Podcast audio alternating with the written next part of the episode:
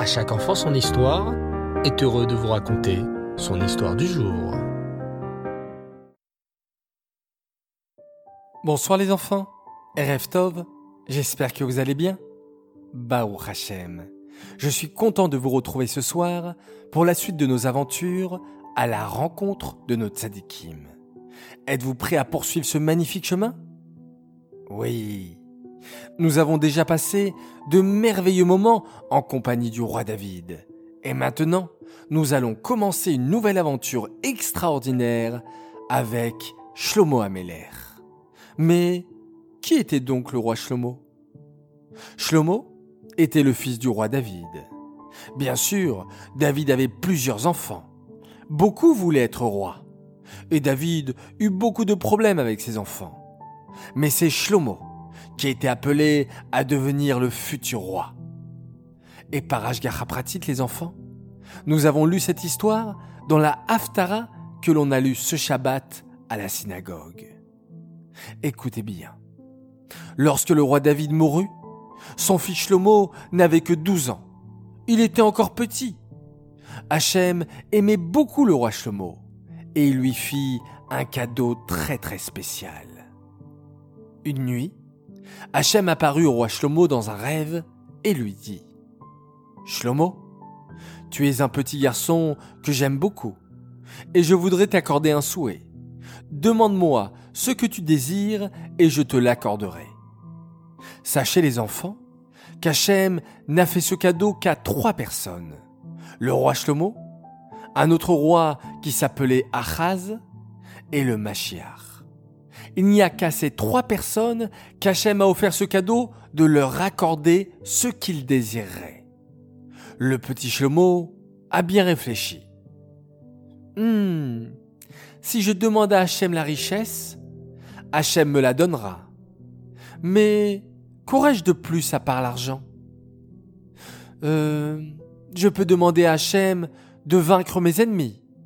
Mais à quoi cela servirait? Je peux aussi demander à Hachem d'avoir le pouvoir. Mais il y a plus important que tout cela. Je sais, je vais demander à Hachem la sagesse, l'intelligence. C'est ça le plus important dans la vie. Hachem, dit alors le petit Shlomo, je ne veux ni de l'or, ni de l'argent, ni les pouvoirs, rien de tout cela. Je voudrais, Hachem, que tu me donnes la sagesse. Donne-moi l'intelligence de juger correctement mon peuple et d'être un bon roi, de bien gouverner mes sujets. Hachem était très très fier du roi Shlomo. Shlomo, dit Hachem, tu aurais pu me demander de l'or, de l'argent ou la puissance, et tu m'as demandé la chose la plus précieuse, la sagesse.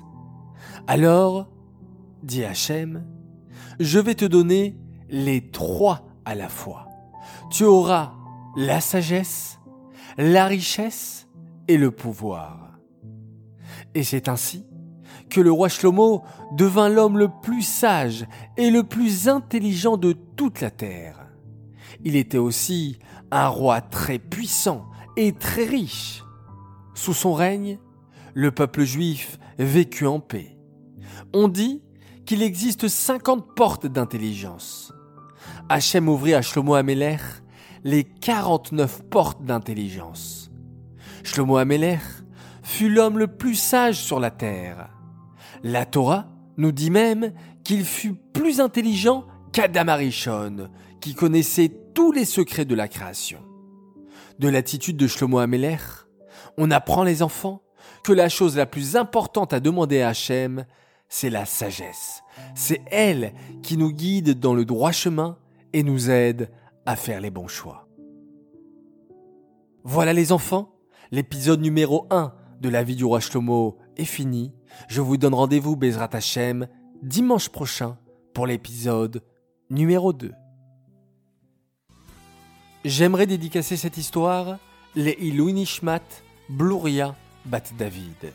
J'aimerais souhaiter un immense Mazal Tov un tzaddik, un garçon exceptionnel. Il fête ses 10 ans Il s'appelle Nissan Pinson, Mazaltov de la part de tes frères et sœurs et de tes parents qui t'aiment très fort et sont très fiers de toi. J'aimerais à présent faire mes trois coucous. Premier coucou pour un garçon qui s'appelle Shlomo. Oui, comme Shlomo Ameler, comme le roi Shlomo. Et je sais que ce Shlomo est un fan de Shlomo Ameler. Alors coucou spécial à Shlomo Asayag. Mon deuxième coucou pour une famille formidable, la famille Ben Dayan d'Aix-les-Bains, et en l'occurrence Liel Avram, Yoav Nissim et Edel Rivka, qui écoutent tous les soirs à chaque enfant son histoire et qui font beaucoup d'efforts pour ne plus se disputer. Bravo les enfants de la part de maman et papa qui sont fiers de vous et qui vous aiment très très fort. Et enfin, mon troisième coucou pour une autre famille fantastique, la famille Afrigan. Joshua, Sacha, Eli, Aaron et Refaela qui voulaient faire un clin d'œil à leurs cousins-cousines, Crystal, Ambre et Lily Afrigan, Lana et Benjamin Chicli et Raphaël Adjadj. Voilà, c'est fort sympathique, ces petits coucous entre cousins-cousines.